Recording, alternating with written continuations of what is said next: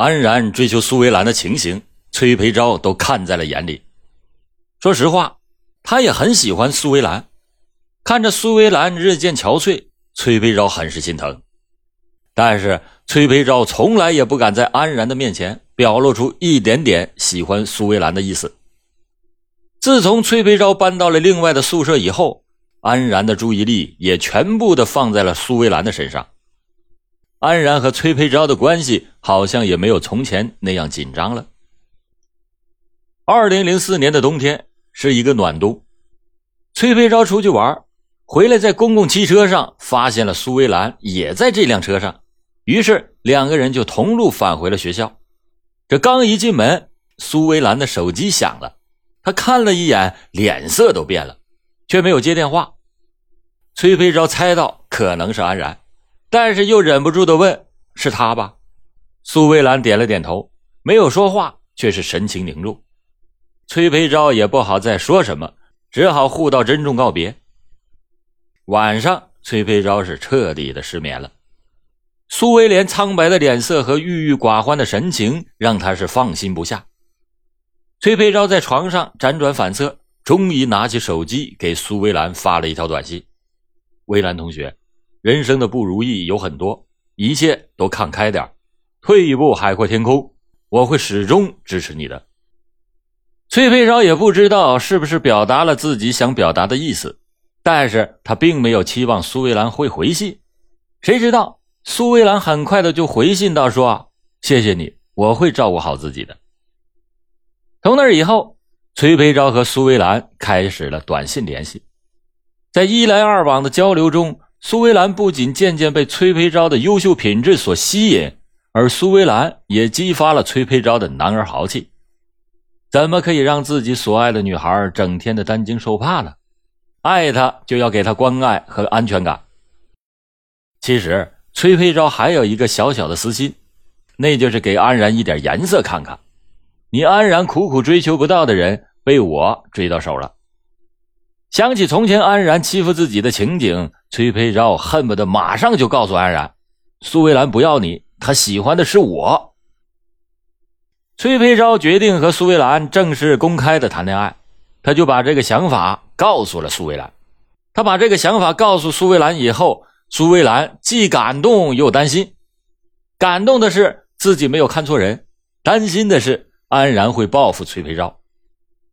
崔培昭就拍拍胸脯说：“啊。”男子汉大丈夫，行得正，走得直，有什么好怕的？你放心吧，没事二零零五年三月，崔培昭和苏维兰正式谈起了恋爱。积蓄了很久的感情，一旦有了释放的出口，便分外的浓烈炙热。两个人形影不离，浓情蜜意，俨然是一对模范情侣。情到深处，不免卿卿我我。有时候在教室里，崔培昭和苏维兰在安然的面前。也有亲热的动作，丝毫的不避嫌。安然只能是看在眼里，恨在心里。安然自然觉察到了苏维兰和崔培昭的不寻常关系，为了表现对崔培昭的仇恨，他总是做出一些异常的举动。但这时，他和班里的同学的关系也如同冰霜，舆论也都不支持他。同学们都向学校反映过安然的种种异常行为。联想到当时沸沸扬扬的马加爵一案，二零零四年十二月，二零零二级学生集体写了一封要求安然退学的信给了学校，在信中列举了安然的种种异常表现，如上解剖课的时候不给动物打麻药而直接解剖，纠缠威胁女同学，随意的翻看别人的物品等等，希望学校能够让安然退学。二零零五年春季实习的时候，同班没有一个学生愿意跟安然住在一起。最后，安然一个人被安排到了一间小平房。这件事情对安然的打击很大。半夜里，安然哭着给母亲打电话说：“妈妈，我好怕呀！就我一个人在这里，他们怎么这么对我呀？我帮助过他们啊，我真是心灰意冷了。”因为安然的事情，母亲经常是被叫到学校。安然的母亲当时也曾经想，既然都这样了，干脆啊，这学期上完不上了。没想到，就在这一学期即将结束的时候，惨案就发生了。案发以后，警察竟然在安然的宿舍里搜出了五把刀。安然的心绪一直不宁，同学对他孤立已经让他很难受，而苏薇兰和崔培昭谈恋爱的事实更让他的心情雪上加霜。安然一直想找机会跟崔培昭摊牌，但是说些什么他也没有想好。二零零五年六月二十四号的晚上。崔飞昭去教学楼三楼的电话教室上网，安然也就跟了过去。安然走来走去，心神不定，一会儿回宿舍，一会儿又回到电话教室，不知道自己到底该干些什么了。安然冲了一个冷水澡以后，决定找一个单独的机会和崔培昭好好的谈谈。他想让崔培昭知道自己很爱苏维兰，而且会一直等到苏维兰回头的那一刻。第二天早上五点左右，安然突然就醒了。他本来打算利用九点前去做家教的这段时间看看专业书，但是安然突然想起了穿的白大褂了，就把白大褂放在宿舍一个粉色的塑料桶里，拿到四层水房泡上。然后安然想到，昨晚在三层的电脑房用完电脑后可能没关机器，就下楼到了三层的电脑房，想把机器关上。进了电脑房以后，安然看见崔培昭一个人坐在电脑房内东边墙的一台电脑旁边用电脑。安然进屋以后，崔培昭也看见了，但是两个人都没有说话。安然心里就想，这时候没有别人，正好是跟崔培昭谈话的好机会。安然正想走过去，突然发现自己光着膀子，穿了一条大短裤，脚上是拖鞋。觉得自己这身装扮还不够正式，安然不想让崔培昭瞧不起他，于是安然回了趟宿舍，换了一条浅蓝色的运动裤，一条深色前胸有大力水手卡通图案的短袖圆领 T 恤衫，脚上穿了一双白色的袜子，鞋子是德国产的皮鞋。换完衣服以后，安然把头发还梳了梳，想到如果和他单纯的谈，可能起不到感动他的目的，就想带把刀。在和他谈的过程中，用自伤的手段，在他面前证明自己是真心爱着苏维兰的。安然就把平时做饭用的菜刀拿在了手里，又带上了从网上订购的单刃匕首，别在了右后腰的皮带上。安然怕出门被别人看见不好，他就从宿舍里随手拿了一个空的白塑料袋，把右手拿的菜刀卷了起来，T 恤衫放在了裤子外边。这样就遮住了腰里的那把匕首。之后，安然就要在出门的时候，又突然决定戴上医用的塑料手套。到了四楼的时候，安然把菜刀藏在了四楼的楼梯的后面。当安然带着刀再次找到了崔培昭的时候，崔培昭正埋头着看着电脑，安然就站在他面前说：“崔培昭，我想和你谈谈。”崔培昭抬起头来对安然说。我没有什么跟你好谈的，我现在没有时间。安然肯定是有点生气，就说：“崔培昭，你别给脸不要脸，今天咱们必须把话说清楚了，否则你就别想出这个门。”崔培昭啪的一声就扔掉了鼠标，站起来大声说道：“你想干什么？我告诉你，安然，我早就受够你了。要玩你自己玩吧，我可没工夫陪你玩。”说完就要往外走，安然赶紧就拉住了崔培昭，说：“不行，你不能走，你干嘛去？”你是不是要找他去？我不准你去找他。崔培昭笑了笑说：“我就是去找他，怎么的？你嫉妒了？哎，可惜呀，苏维兰是我崔培昭的女朋友，我想找就找，想抱就抱。没办法，人家就是喜欢我这个河南人，不喜欢你这个北京人。你羡慕吧？你小子只能是做梦去吧。”崔培昭没有注意到安然的脸色已经是变得很难看了，他一边哈哈笑着，一边推开了安然，向门口走去。崔培昭最后几句话严重的刺激了安然，他已经没有办法控制自己的情绪了。安然马上的追了出去，嘴里喊着：“崔培昭，你给我站住！”追到四楼平台的时候，安然拿起了事先藏在四楼门后的菜刀，朝崔培昭砍了过去。崔培昭是措手不及，顿时是血流如注，菜刀掉在了地上。安然就用随身携带的尖刀刺。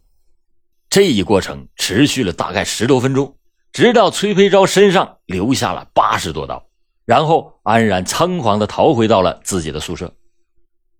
当天晚上，安然就被警方给带走了。北大学子八十多刀杀死同学，立即的在京城引起了巨大的轰动。安然杀人案很快的就进入到了司法程序。北京市人民检察院以故意杀人罪向北京市第一中级人民法院提起了公诉。在法庭上，面对公诉人的询问时，安然不是摇头就是点头，要不就从嘴里蹦字儿，没有一句完整的话。他只是最后挤出一句：“我认罪。”其他的事情我不想说。公诉人宣读了同学的证言以后，法官问他有什么意见没有，他就干脆的回答说：“污蔑，或者说是很恶毒。”法官又问：“你和崔飞昭有什么矛盾？”安然回答说：“我和崔之间没有什么过不去的，不知道怎么就……”说着，他还就哭了起来。事发以后，最伤心的莫过于双方的父母。安然的母亲说：“啊。”安然很喜欢学医，想当一名好的医生。安然看了吴杰平传，对母亲说：“我选择了学医，真是选对了。我很希望自己在学术上能有一番成就。”对于崔培昭的母亲而言，失去了儿子就好比天塌下来一样。崔培昭去世以后，他一直是精神恍惚，没有办法坚持教书的工作了。他说：“没有不想玩的时候，晚上老是梦见他笑。”在老娘舅家干活，想找娃的缺点埋怨他，我找不到啊。而对于安然的母亲来说，纵然是安然有心理疾病，纵然他犯下了不可饶恕的罪行，那依然是他的儿子。为了求得原告的谅解，为了法院在做出最后判决前能酌情考虑，从而保住儿子的性命，五十一岁的他奔走在亲朋好友之间。希望能筹满原告提出的四十万元赔偿款。二零零六年三月十四日，凑足了救命钱的安然母亲就民事赔偿部分与崔培昭的家长达成了调解，安然赔偿死者崔培昭父母四十万元，崔家自愿撤诉。三月二十二日，法院对安然的刑事部分作出了死刑缓期两年执行的一审判决。但对于崔培昭的父母要求北京大学的赔偿，法院认为北京大学不是刑事附带民事诉讼的合适被告，驳回了他们对北京大学的起诉。至此，这起备受关注的北大学子杀人案尘埃落定。有心理专家认为，根据安然的表现，可以基本的诊断为自恋型人格障碍。最严重的自恋型人格障碍患者。可以称为极端自恋。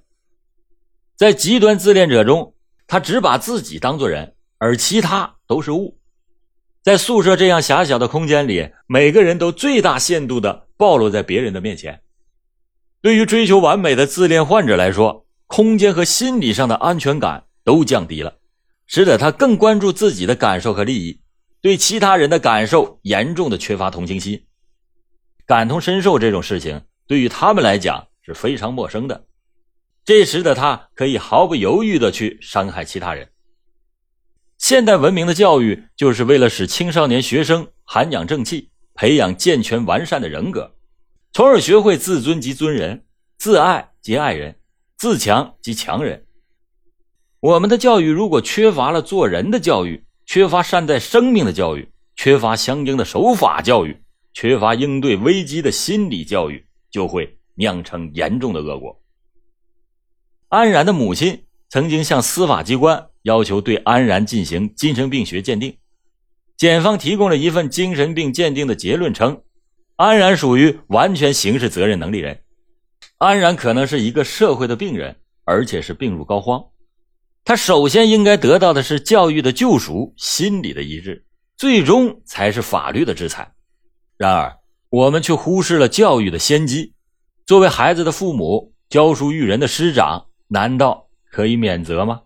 作为厚德载物的高校，难道也可以免责吗？好了，感谢您今天收听老欧讲答案。老欧讲答案，警示迷途者，惊醒梦中人。